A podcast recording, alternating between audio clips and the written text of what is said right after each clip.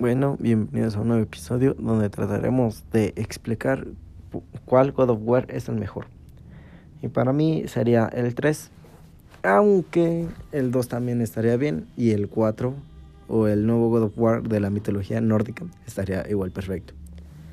Yo considero que el mejor es el 3, ya que con ese se marca el inicio de una era, pero también el nacimiento de otra ya que con sus gráficos y la historia que contiene es, es la ideal.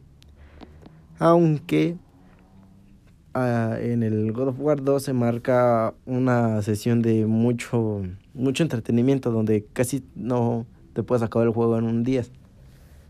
Y esa es una parte positiva, al igual que el otro, el God of War 4 o la de la mitología nórdica, que es igual, está perfecto, ya que con ese tienes mucha historia y un mundo muy abierto donde lo puedes explorar. Este es un tipo de RPG que intentaron hacer, o sea, de mundo abierto.